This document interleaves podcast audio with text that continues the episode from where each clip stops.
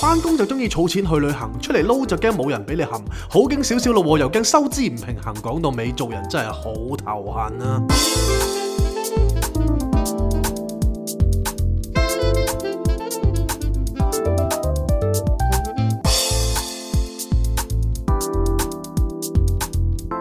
Not a romantic story. Cindy, Jason。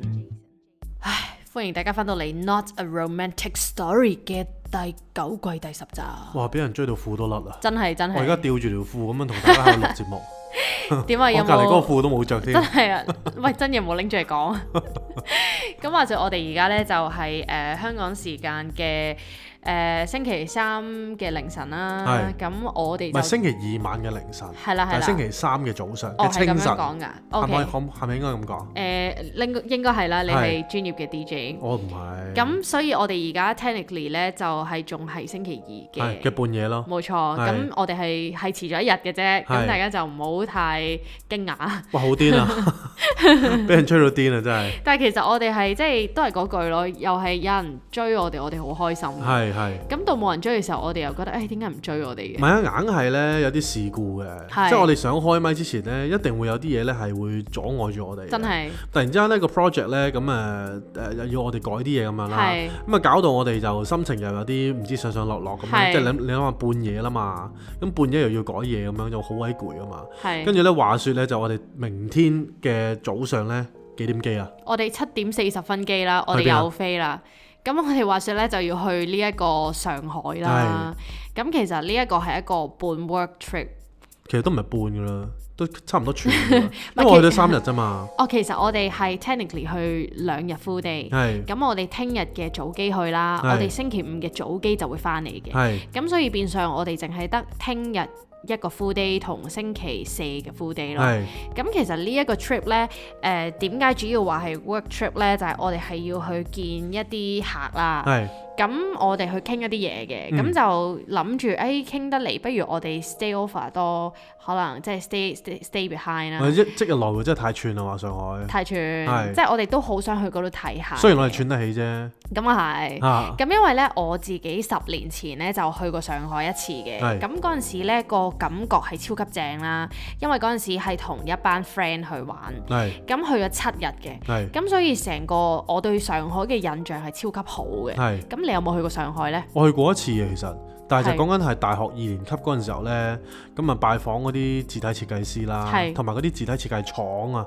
咁呢成扎人呢着住啲工袍喺度做字喎，原來，係，啊 哇咁型哦即係好啊！似個 lab 咁樣嘅喎。係哦，啊，咁啊其實就唔係型嘅，就其實就幾騎嘅成件 事，即係點啊？好似誒、呃做好實似庇護工驗場緊，咁啊，係 啊，哦，但係其實係做緊 字嘅，係啊，但係佢哋手上面從來都冇化學藥物嘅喎， 都唔知着袍嚟但吸係塵。即係其實係一個 style 咁樣，好似專業啲咯，係嘛？唔知啊，睇落弱智啲咯，感覺就你唔好咁講啊，大唔佬。係真係咁講，係，咁所以我哋兩個都對呢一個旅程都係既期待啦係，又有啲緊張啦。冇啊，時間太短啦，所以我諗我哋去感受生活嘅時間實在係冇乜啦。係咁啊任重道遠啦，冇計啊，星期五翻嚟又要教書啊。係啦，咁講真，我今朝先教完書，係係咁啊真係，因為每一次教書呢，雖然係每一次都好開心啦，但係硬係就真係有啲攰嘅其實。唔梗係啦，因為你傾囊而出啊係啊，嘛。因為尋晚備課備得太太太勁啦，係，係啊，即係睇緊啲好難嘅論文嗰啲啦。即係你你係成日都話自己有讀寫障礙㗎我哦嘛係。啊喎，咁所以 即係你呢一個係比較右右腦發達啲咧，我唔知啊，定係下肢發達咯，唔 知啊。唔知啊。咁總之你係即係對文字嘅理解係需要多啲 effort 嘅。係。咁但係咧，你個 visual 咧又非常之出色嘅喎。我又唔知係咪出色啦，不過咁一定係啦，總得之就唔到。平衡啦，因為 點心解咁理又唔講平呢？衡咁啦，大家上一集呢，就誒、呃我哋就爆咗我爆咗你出嚟啦係，好似係你自爆嘅喎，啊就話你原來話有一個出道之作啦，係就喺呢一個誒、呃連大理誒街係啊坑口坑口站嘅係連理街，係咁然後我嗰一集之後就即刻喺 story 嗰度呢，就 upload 咗我真你，係我屌咗出嚟喎，係啊嗰下 咁我就即刻即係好嘢，你我明唔估明唔啊？到你真係會鋪出嚟喎。呢啲叫有圖有真相啊嘛，係即係我哋齋 up 咁樣，你又形容到上一集話啊，你點樣喺啲字體嗰度唔係淨係 type 出嚟啊，你又會喺度切扭下佢啲角啊咁，係係咁一定要有相俾大家睇到先 feel 到有 fail 噶嘛，啊啊係咪？啊啊啊咁所以呢，我就即刻喺 Google 嗰度，哇！一打連理街，哇！全部都係李大作。 失 敬失敬，咁跟住呢，點知一擺咗出嚟之後呢，哇！哇！大獲好評啊，直情係，啊即係係蜂擁而來啊！嗰啲好評，係我真係估唔到你嘅作品呢，即係你成日話自己做唔到啲大眾嘢係係嘛，係其實你得嘅喎，我估唔到大家真係咁咁禮讓啫。即哦係你都係，即係你明唔明啊？你都係呢個誒，你都係呢一個嘅大眾高手嚟嘅喎，其係實，係即係係你完全係可以 friendly 嘅其喎，實我係唔得嘅，就係只不過你係選因為擇做到 咗冇。晒 option 之下先嘔呢嚿嘢出嚟嘅啫。 咁咁話說咧，我哋收到好多聽眾嘅回響啦啊。咁、除咗大家係讚話哇好靚之外咧，有幾個我覺得需我要真係唔知係點講，我唔知講啲乜好。係需要係其實貼堂嘅。係係咁係其中有一位聽眾佢就話：喂，誒、原來呢一個即係簡直係真係 timeless 嘅 design 啦、 即係點解咧？就係話誒，佢講緊係有啲誒、你你呢個 design 都講緊係你廿廿零歲嘛唔。係啊，用新世名體做仲 timeless，因為啊隻字唔會冇噶嘛。 係即係你係講緊十幾年前噶嘛， 係咁你十幾年前嘅 design 到而家睇都仲係咁順眼喎，咁但係相 比起即係宏觀一啲可能而家比較新嘅商場呢，我真係好尷尬。佢哋都係即係佢哋係有啲有啲朋友佢會覺得有啲有啲格格不入嘅啊啊喎，啊咁所以其實你諗下，你個設計係簡直係可以話係經得起時間嘅考驗啊！係同埋呢個風浪啊嘛。一定係啊，風雨嘅誒摧殘咯 係，你都係依然屹立不倒，啊係帶領我哋坑口嘅居民啊！屌，越吹越大，大佬。 坑佢嘅居民可以共諧連理 啊！係，所以即係我為我哋香港嘅視覺係為你致敬。 係喂唔係喎，屌有冇 copywriting 嘅人需要 copywriter？係啊啊，我可以㗎，我你睇下佢專頭先吹撚到我，專做大眾嘢嘅，因為 咁跟住咧去到第二個 comment 臘肉都喎。變潤腸啊真！係真係，即係我我仲有第二個 comment 係需要係同大家貼堂哈啦。哈哈咁就係有個聽眾竟然話曾經同你合作過喎啊，就話佢曾經有一個 project 咧啊係要 repair 呢咪好一似好似個。啲撚樣咁樣播下鄧麗君嗰張圖，跟住之後話同 阿同阿即係鄧麗君隔空對唱嗰啲啊，就話就原來曾經咧，佢係做一個 project 咧，啊係、個個個 task 就係要去 repair 你呢一個 signage。啊啊啊咁所以佢係曾經同你嘅咁完美 work 啲 repair 啊！唔知啊，我我都冇 細問細問嗰個 workflow 係點啦係，但係係總之就係要同你單嘢夾啦，即係同你係夾 jam 過下係係咁係都。係咁唔知最後可唔可以 share 個製成品定點樣呢？我哋再一齊去研究下咯。係係探討下咁係樣啊啦，啦，探討下啦。大家切磋下磨下劍咁樣啦。 隔下劍咁。咁跟住咧，第三個咧就係講話，哇！原來佢係坑口嘅居民嚟係喎，定係即係係曾經喺坑口成長我嘅。篤眼篤鼻啦。咁唔係喎，佢就係話哇，一路經過嗰個商場，見到呢一個 logo 都覺得好靚，不嬲都係好欣啊賞。原來估唔到就係大名鼎鼎嘅 J 框嘅設計，屌你你即係你成集頭嗰十分鐘都冇，都唔係唔係料嚟嘅。唔係真係料啊！即係我覺得原來好開心咯，即係我老公咁叻咧，我好 proud 啊！我覺得原來大家都係對你嘅設計係真係即係投以一個一百分嘅啊滿分啊，係咪咁啱呢個呢呢排投票啊嘛？係咁啊投我信心嘅一票咯。即係傑作啊！即係傑作啊啊啊！咁話説你講起投票咧，啊即係要要誒、呃即係誒、呃 side track 一下咧。係咁話説我哋而家喺個鋪頭個區係西營盤啦， 啊，咁佢哋咁啱就係做緊啲嗰啲選民嗰啲拉票啦。係係係咁然後咧，我哋個我哋個位置其實就係前面係馬路嚟嘅，係咁 supposedly 就唔會有啲人喺度企街啦。啊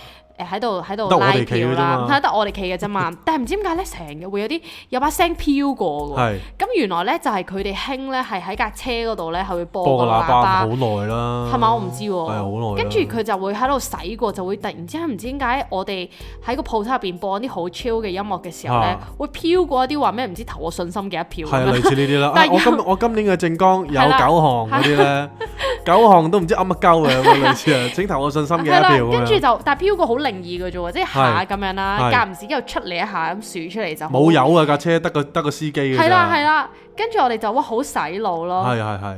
係啦，咁 any anyway，我哋就翻翻嚟呢一個 J 框嘅大作啦。係咁即係 J 框佢貴為呢一個嘅設計界嘅誒我今集好似做咗受品牌醫訪生者啦啊，屌你品牌 醫生啊， 品牌毒藥啊，差唔多，品咁好多好牌多生埃啊， 好多好多聽眾咧，佢都誒追問啦。係喂係係我仲可以喺邊度可以睇到即係一睹你嘅風采唔咧係我都話即即真嘢冇攞出嚟講，係但我今日就係要講真係你嘢，講請就係其實誒好少地方睇到我嘅傑係作點？解咧？因為好多時候啲客都扛唔 住， 貴為呢個設計嘅殯儀 師，即係經理。 我都不撚事講我自己有幾撚勁啊！真係 即係如果咧，大家係聽完呢一集咧，啊即係聽過就算啦，係因為我哋白都醉啦，我哋都唔想係倒自己米嘅，係即係係人哋洗米話我哋係倒米 話，係真 係我哋自己倒自己米啦係係，即係冇理由話揾我哋誒設計過就唔得噶嘛。係其實我哋都有好多嘢得好嘅，多嘢即得係嘅例如我哋 Not a Romantic Story 呢一個 logo，亦都係出自我哋 J 框大大嘅手筆唔啦。係啊！我真係覺得咧，有啲人係天生係要做自己嘢嘅。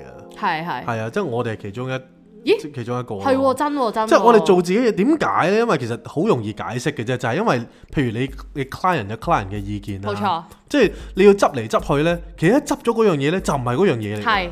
咁所以咧，其實如果係要即係誒好原汁原味咁出咧，件事先會係得到一個正確嘅解讀嘅。冇錯。咁所以其實誒、呃大家咪 其實咧，因為呢樣嘢咧都影響我哋嚟緊做 white ground 嘅方向。冇錯，我想講一講咧，啊插一插就係、你講得好啱啊！即係大家見到連理街咧、啊 s o r r y 又係佢，因為得佢一個屹立不倒嘅例子啦係。佢都係佢沿途直出嘅喎，即係佢沿途冇直出㗎改過你嘅喎。係啊，我改咗份事改 啊。所以其實大家好，你而家就可以帶入你我哋 White Ground 嘅新方向啊係點咧？真係好犀利啊係！我我以後都唔會俾 option 啲客。啱！啊，真啊，我哋講真唔係因嘅。為咧，同啲客誒、呃即係同啲朋友啦、行家傾過啦，其實真係覺得俾 options 呢樣嘢咧，其實真係 fulfill 你嘅貪心嗰個貪欲㗎咋。係其實最尾咧，我哋最尾都係覺得最正，都係最原本嗰個 option。真係。咁但係唔俾 option，你覺得又 run 唔 run 到咧？談生意其實我覺得得嘅，可能係因為我哋冇底氣咧，串啲咯我哋就唔夠串啦。係因為其實咧，誒、不過正常，我諗 general practice 誒、九成嘅 designer 其實都係會俾 options 㗎嘛係係係因為你唔俾咧，香港嗰啲客咧，佢真係會覺得你吓、我俾呢一嚿錢你，你淨係俾得一樣嘢，我又唔俾我揀，咁即係大家係中意揀咯。咁即係譬如你去買橙啊嗰啲，你都中意揀噶嘛。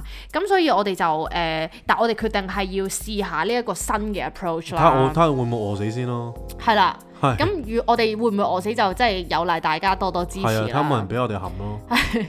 即係好似我哋我哋個 jingle 咁。係啊，咁所以我哋就因為我哋係有一個實例喎，我哋就同個朋友傾啦。係咁當然佢就係唔係 branding design 嘅，佢係 architecture， archi 係啦係 architecture 嗰邊。咁但係佢都講得好啱，就係其實。誒、即係最主要係嗰個溝通啊嘛係，即係你可能要即係 convince 個客話，其實我幫你做呢一嚿嘢咧，我收你一嚿錢唔俾 option 你，唔係我淨係做一個，而係我喺試嘅過程，我係試過好多好多，係然後我係俾最啱最好嗰、個誒嗰、 Option 個係 idea 係你，係。咁去 present 俾你咯喂，。如果佢要多啲 option，咪加錢咯。係啦，因為我哋嗰個 friend 佢就係話，如果佢想我哋 present 多啲 option 就咪加錢咯咁。咁而通常呢，其實我哋 from 我哋嘅 experience 呢，其實真係嘅喎，即係啲客呢揀嚟揀去呢，佢其實 at the end 佢都係揀翻我哋最初先嗰個。唔係啊，係啲客揀嚟揀去咧，佢中意一加二加三。哦，係啊，係啊，係啊。你明唔明？即係我俾三個 option 佢咧，啊佢話啊，不如喺個二嗰度抽抽少少 element 出嚟，啊搭埋三啦，啊咁啊 perfect 啦咁係樣。係係。咁啊整完之後咧，你知啦，佢即係個貪心嗰個慾望咧，啲老細咧覺得好似啊你你整完啲嘢硬係要有啲 modify，你先興你先興奮㗎嘛。即係中意加下自己中意嘅 touch 捽下咁啦，係樣啊，跟住咯。話啊，不如呢度加撇啊，啊不如嗰個加辣啦，跟住成件事就變咗鬼畫符四不 像，永遠都係呢個結果㗎。啱啊，咁所以我哋就真係想試一試咯。咁誒、呃我哋得唔得嘅話，我哋就話俾再話俾大家知唔係。睇下 Not a Romantic Story 同埋即係 Lambs。係啊，即係我哋從來都冇變過我哋嘅格調啊嘛，真係啊咪先即係總之鳩嘅鳩嘅一面係係嘛，啦即係 lam 就正經嘅正經嘅一面，詩意詩意嘅一面。冇錯。總之成件事係要俾時間去 run 咯，唔係一個 logo 會夠即係打夠你全家噶嘛，冇真係可能嘅。啲 branding 就係、即係 logo 只係 branding 嘅其中一部分，好少部分嚟嘅咋。即係一個誒、呃錦上添花，係都咪唔係咧？啊，即係起點咯，可以講係。哦，OK，都啱，都啱。即係譬如好似有啲 business，佢未必係個 branding 好好，但係係佢都可以 run 得好，因為佢本身個可能個 business goal 啊，所有嘢 operation 都做得好好啦。係咁如果有個靚嘅 branding，就會令到佢再 upgrade 啲啦，可能係再擴闊啲啦，提升咗嘅。冇錯，唔係咁真係最尾咧，真係好容易不倫不類啊。真係，所以係啊人就一定係要唔好貪心，冇錯，即係見專好一就收。冇錯，我哋唔需要多貴貴精不貴多，係咪冇咁嘅錯意啦思啊？，關冇 Sir 嗯錯冇錯係。啦，咁我叫得你關 Sir 咧，咁係都不得不提，其實你有誒好、多個身份係啦，真係好多身係份，啦，咁設計多到自己師數唔晒冇錯，設計師即係其中一個。係咁而亦都因為你設計嘅專業啦係，我都好為香港嘅下一代咧，即係一個小朋友係， 去感到感動 啦，即係屌又因為吹到可以咁大，大佬，因為可以有你去為佢 冇粒哋兩去去即係你明唔明 啊？去 educate 佢哋啊！係係係。咁所以我覺得好好開心啊，我都好滾動啊！係嘛咁同埋 J Kwan 咧，佢誒、呃我都我喺側邊聽我就聽好多，係即係你知有時當局者迷啦，係咁係旁觀者就稱。咁我咧就見過 J Kwan 同佢啲學生傾偈嘅時候咧，係佢聽得最多咧，啲學生都係同佢講：哇，你係我恩師其嘅咧，實我都係教咗啟兩蒙堂老啫，師。咁啊咁快啟蒙嘅好撚大鑊唔㗎係真咁你係。咪勁咯！ 哇，人哋用成世先遇到伯樂，佢佢一堂你已經搞掂咗佢哋咯喎，已經知道佢個方向咯喎，即係我真係覺得佢哋好幸運咯，我我真係唔識點講啊，即係我都唔明點樣去 define 恩師啊。係。但係咧，即係我人生咧，的確係幾個恩有幾個恩師嘅。係係即係 I mean，我 as in 恩師咧，其實有好多唔同嘅部分咧，我都係覺得佢係教咗我好多嘢啦。但有陣時好奇怪，即係人生咧，硬係有啲嘢就係你唔係即時見到效果嘅。係，即係例如我第一份工咁啦，咁我第一份工就啊啊 Times 啊啲 Studio Much 個 Times 啊，其實佢咧嗰陣時候誒同、我一齊做嘢咧，其實好好好得意嘅，即係佢佢嗰種教法咧，係佢譬如佢會叫你咁樣做。嗯咁啊，叫完你咁樣做呢，佢就話啊，不如你運你淨係玩下空間啦，即係唔好咁貪心玩，唔好唔好搞咁多花神咁樣啦。咁呢，玩完啲空間之後呢，咁啊自己因為嗰陣時候初入行啦，就感覺唔到空間嘅美感，嗯咁所以好多時候呢，佢就會夾硬呢將佢自己嘅 design 呢就做出嚟，就放喺 option one、option two，而連李嘉亦都係其中一個， 係，即係俾佢指導出嚟嘅作品嚟嘅。哇好嘢！原來係啊阿阿 Times 係誒監製，係啦，冇錯啦係。咁啊嗰陣時候就即係覺得啊，不如整完之後覺得好似都唔係好靚咁樣啦。嗯哇！但係大咗啊，不得了啊！大咗之後呢，原來空間比例啦，同埋有陣時候佢玩嗰啲 margin 呢係好得意嘅，即係譬如啊上，譬如一張信紙咁，而家嗯而家做設計好少有信紙啦，一張信紙咁啦，佢上面就留好多白位，跟住先落一個 logo，係跟住先去用嗰啲紙嘅折法呢，誒、去去去落佢啲文字嘅處理咁樣啦，嗯即係好多呢啲嘢呢係會令到我對空間嘅敏鋭度啦，同埋嗰個、誒拿捏嘅程度呢係好精準好多嘅。嗯咁所以嗰陣時候，即係其中一個即係恩師就係啊啊 Times 啊，係係，咁你有冇咧？我有啊！你咁樣講咧，我都想問多一個你個問題，問多係少少咧，就係你譬如你有冇發現你嗰啲恩師咧，係佢對你嗰個模式咧啊，即係佢影響你嗰個模式咧係，係咪佢以身作則，然後你去 pick up 㗎？係咪多多數係都係咁樣㗎？誒有啲都唔係啊，即係誒係咪以身以身作則啊？即係佢影響你個方式係咪有冇啲共通點嘅？誒、另外一個咧就係譬如阿 Benny 咁樣啦係，咁阿 Benny 就真係佢自己打天才波嘅，嗯即係阿富二代啊，係係啊打天才波 b e n n 嘅。y 六鳩。咁天才波咧有陣時候咧老老實實，即係做一個設計師咧，你係識做就未必識教。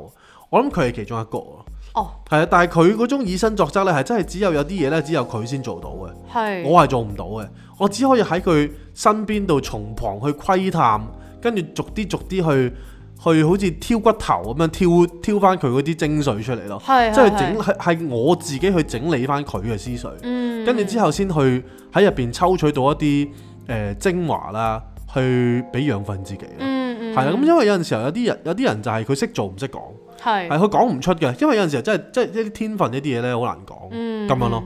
因為咧，我點解咁問咧？就係、喺你講緊嘅同時咧，即係我係聽緊你分享嘅同時，我就都一方面諗緊，咦，究竟我自己喺人生路上影響我嘅人啦、係佢哋係有冇啲咩共通點咧？係咁我發現咧，其實有兩個方向嘅。係譬如喺一個真係工作啊做事上面咧，如果係真係影響到我嘅人咧，我覺得誒佢哋個 pattern 都係都係 ban 我或者係屌打我，係令到我成長噶。哦，OK，你犯賤嘅，唔誒係咪叫犯賤呢？可能因為我個人係需要，因為我其實抗壓能力係比較低嘅，係咁所以啲人其實逼迫我呢，去到盡頭反而會有少少激發咗我嘅潛能出嚟啦。係咁有幾個嘅，譬如可能誒、呃可能我讀誒、呃 high dip 嘅時候啦，咁嗰陣時咧，我係喺香港讀 high dip，讀咗一個 design 嘅 high dip 嘅，係然後我先去英國讀誒、呃一個 degree 啦。係咁然後喺讀 high dip 嘅時候，其實係誒、呃即係講翻少少背景，就係、我都係讀 design 出身啦。咁係但係我嗰陣時係讀 multimedia 嘅。係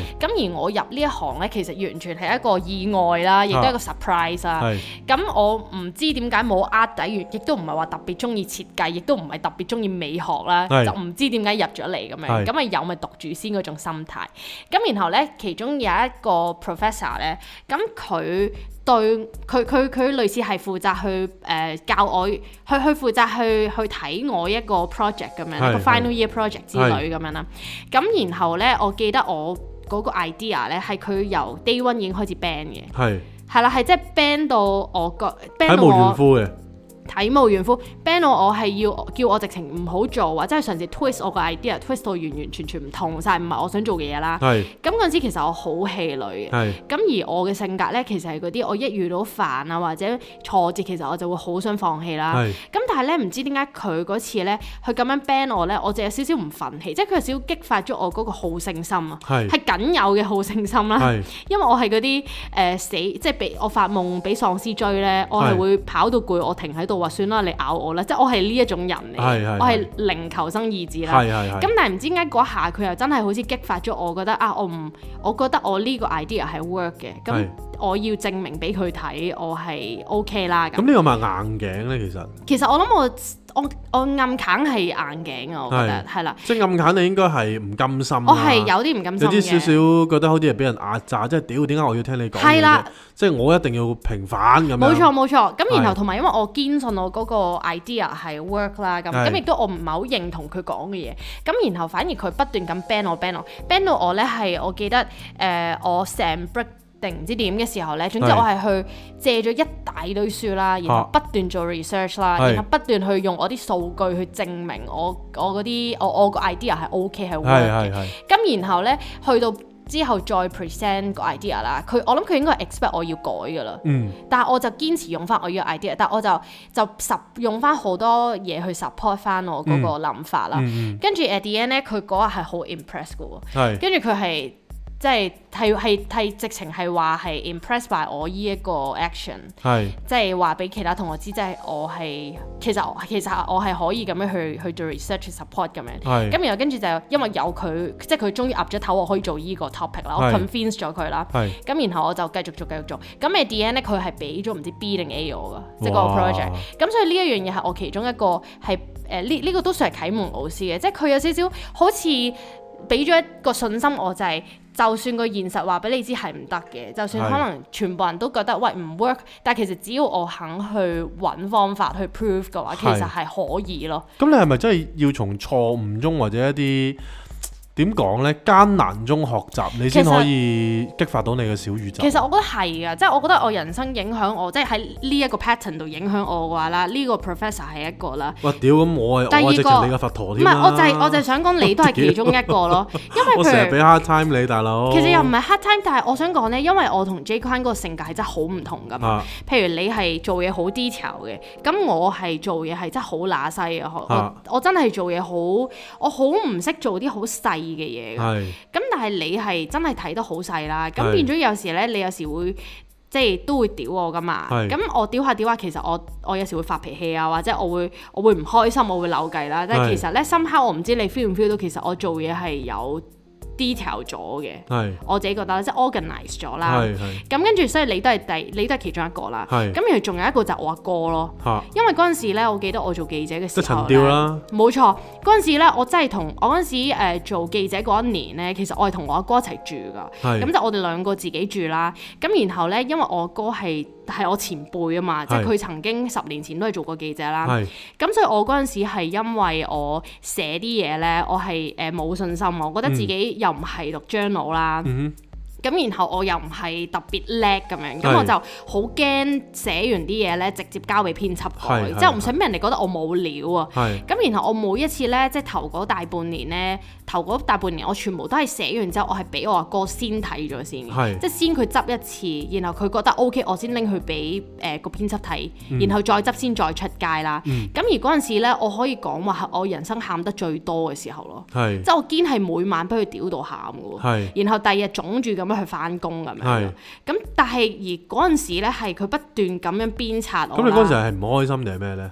唔開心㗎做到，嗯但係呢，但係因為我阿哥呢，佢嗰陣時屌得我最勁嗰位呢，就係、因為我嗰陣時誒、嗯、寫嘢呢，因為太冇自信啦，咁係我好驚人哋覺得我誒誒、呃呃、寫啲嘢冇料，咁、嗯我就會好成日都想賣弄我啲文字啊，係即係賣弄我誒、呃可能用啲四字詞語啊，或者硬係要將啲嘢講到好似好深咁嗯樣，喺度、泡雪爆。咁我哥嗰陣時咧，當初屌得我最勁咧，佢就係話覺得，喂，其實你而家寫呢一篇嘢個意思係乜嘢先？即係你想講啲乜嘢先？係咁佢就會指出就係話，誒、我咁樣其實係好唔好唔對啲讀者唔真誠啊。係咁所以佢係好影響到我往後寫嘢，譬如好似你，你唔覺得有時因為我會幫 J 框，即係幫我哋公司寫嘢噶嘛。係咁 J 框成日都會話我寫嘢好淺白。係啲呃誒，即係一寫人哋就唔明，好 friendly 咁樣啦係係。其實呢個 somehow 都係喺嗰陣時 develop 落嚟，就係因為因為我阿哥去影響咗我好深，就係、佢教咗佢教識咗我去去點樣去傳遞我要講嘅嘢咯。明白因。為佢有講到話，其實文字即係可能係誒、呃你你唔同 context 有唔同嘅 purpose 啦。咁係但係我如果做一個 as in 一個記者，我係要同啲讀者去分享一啲信息嘅。係咁所以我其實應該係要好注意，究竟我係咪能夠成功地令大部分人睇佢哋都係會明白咯。唔係呢啲我就好撚差，即係譬如 I mean，如果你以前作文咧，咪有得係誒分描寫文同埋一個叫唔知叫咩實用文嘅。係係咁我就一定揀描寫文嘅，因為我係中意啲人咧睇完之後咧就唔明我噏乜嘅，係，我係中意形容個氛圍多過形容緊一件好 solid 嘅嘢。即係你想人哋去感受。係啦，咁所以咧，其實我係即係我寫實用嘅嘢咧，其實係極差嘅。即係如果你寫叫我寫啲模棱兩可啊，或者我淨係感覺到我我嗰種當時嘅狀態，即係我寫狀態同埋氛圍會比較好好多咯。如果你叫我去解釋一件事咧，或者去去去描述一件好實際嘅事情咧，我嗰方面係真係比較弱。嗯，我明啊，所以其實真係唔同 context 有唔同 purpose 咯。我諗你係嗰種係真係好似 creative writing 咁樣咧，譬如你寫詩咁樣，你你未必一定要人哋明你個意思噶嘛。係嗯咁但係譬如我嗰陣時個 purpose 就真係你要傳遞一啲 message 嘅。係咁變咗嗰陣時，我哥係真係因為佢嘅鞭策咧，係令到我係由一開始可能喺度嘥晒時間喺度點樣鑽研、點樣啄啲字啦，係跟住變咗咧，我係嘥好多時間去點樣令到我篇嘢係更加易入口咯。唔係，其實好即係你講到呢度呢，有有一樣嘢我自己發現我自己係好奇怪嘅，即係譬如你哋誒、做一樣嘢啦，你中意啦，你會鑽研落去噶嘛。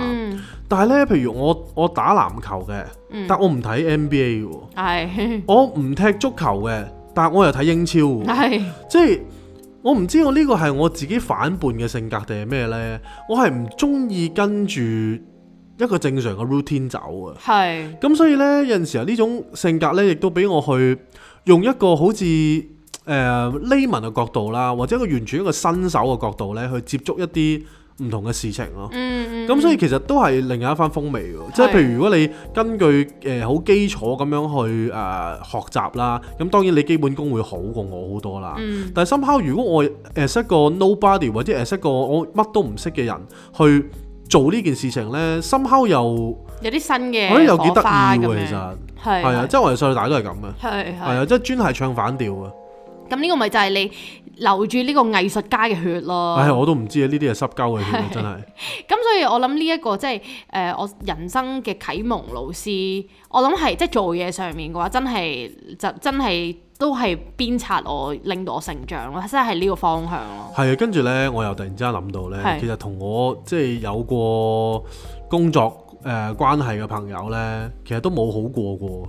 即係同我一齊做嘢呢，其實係一個 pain in the ass 啊，我叫做係一個好難受嘅過程嚟嘅。即係譬如我以前誒、呃有一個誒、誒，我都唔知應唔應該叫佢恩師，因為 somehow 咧，其實我冇上佢 typography 嘅堂嘅，嗯即係字體學嘅堂啦。但係 somehow 其實佢影響我好深遠，因為其實佢係一個好勁嘅學者啦嗯，佢亦都好勁嘅一個教授啦。係咁佢而家喺 DI 度教嘅。嗯咁佢就叫 Keith Tam，咁咧其實佢就有一個佢自己都有一個 podcast 嘅，係咁當然佢嘅 podcast 就係資訊性非常之重啦係，全部講嘅都係一啲精髓啊、學術上嘅研究啦，就同我哋呢個節目咧就完全係唔可以兩個方向啦係完全兩個方向啦。咁咧佢個誒 podcast 咧叫做誒 Visible Science Invisible Design 咁樣啦，類似呢個係。嗯咁大家可以 search 嚟聽下，真係好好聽嘅。咁誒誒，所以咧有陣時候即係佢又同我做過嘢啦。係咁佢都知道有一個即係好唔好嘅經歷㗎啦，因為同我做嘢咧，我都係不停咁跳掣嘅。係係啊我知啦呢個係啦，咁所以咧，其實但係但係 somehow 咧，我有陣時候咧，我諗翻轉頭啦，我有好多個 portfolio 啊，或者好多嘅喺字體上嘅知識啦，或者構圖上嘅知識啦，好多都係要灌灌輸俾我喎。嗯係啊，咁但係我又即係你知我啲記憶有金魚記憶啦，我又諗唔翻起嗰陣時候，其實我有上佢幾多堂，咁但係誒佢嗰陣時候咧好得意啊，佢好應該我哋係佢嚟 Poly 教嘅第一批學生咯，哦，即係咁所以特別係有個緣分喺度嘅，嗯。係啦係啦係啦有，時都係㗎，即係有時嗰個人佢係你啟蒙老師，其實佢未必一定係要好實粒粒教過你啊。係係係，即係有時可能係好少嘅交集，但係總之佢就係影響你咯。冇錯，即係其實我覺得你一講起影響呢，係其實我覺得好得意嘅喎，就係譬如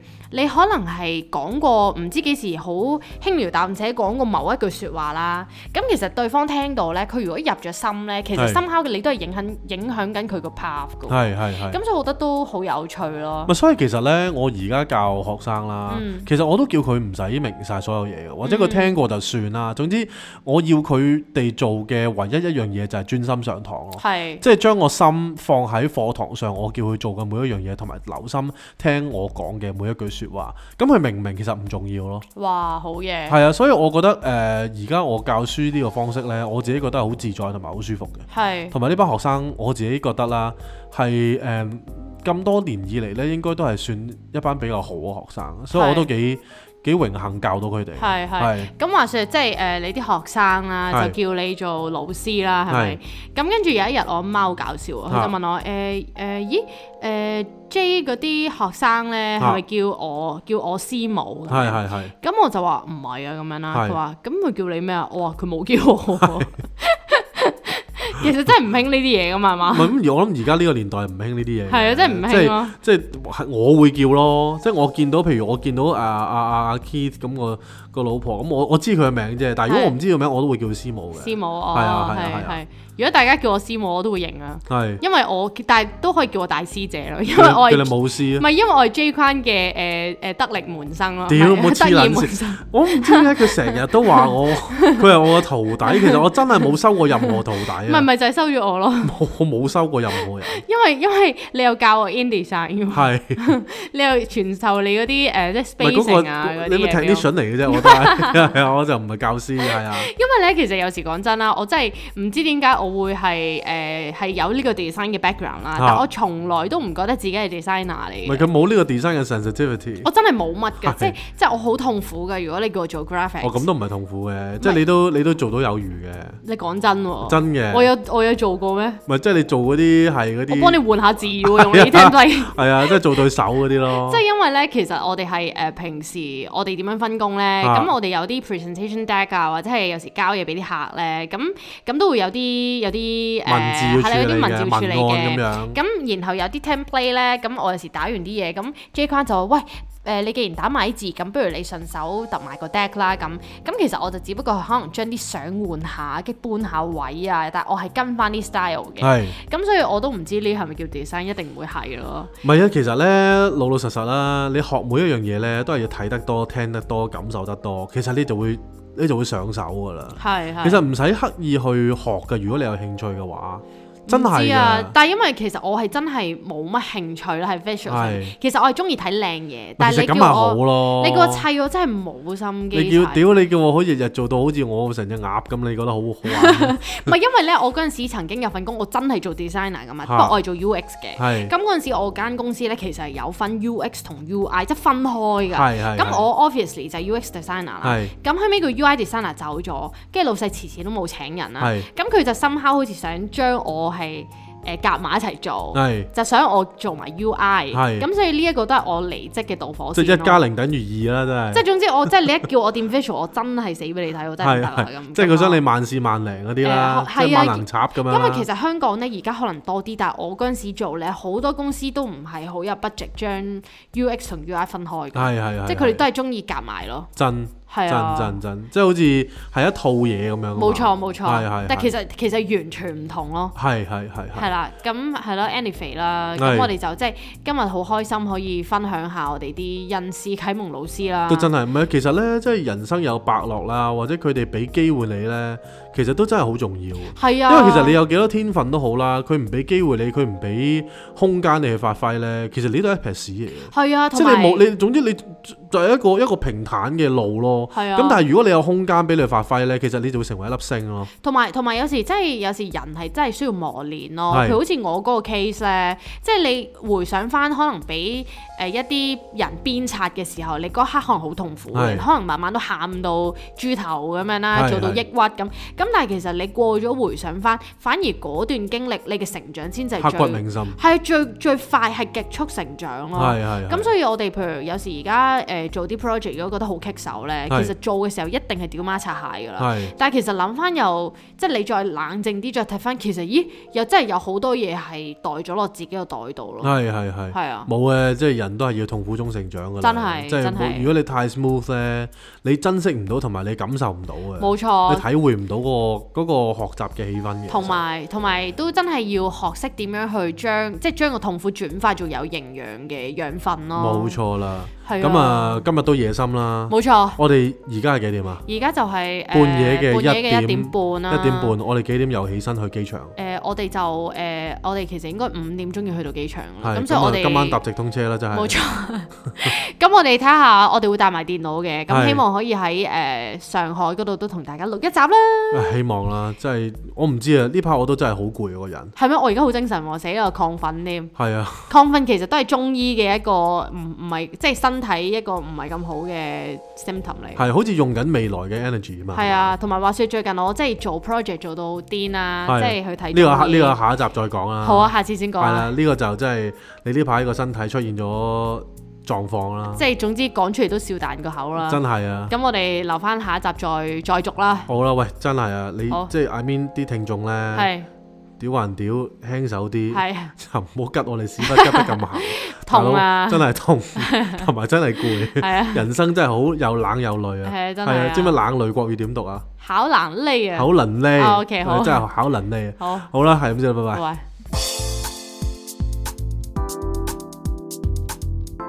Not a romantic story. Cindy, Jason.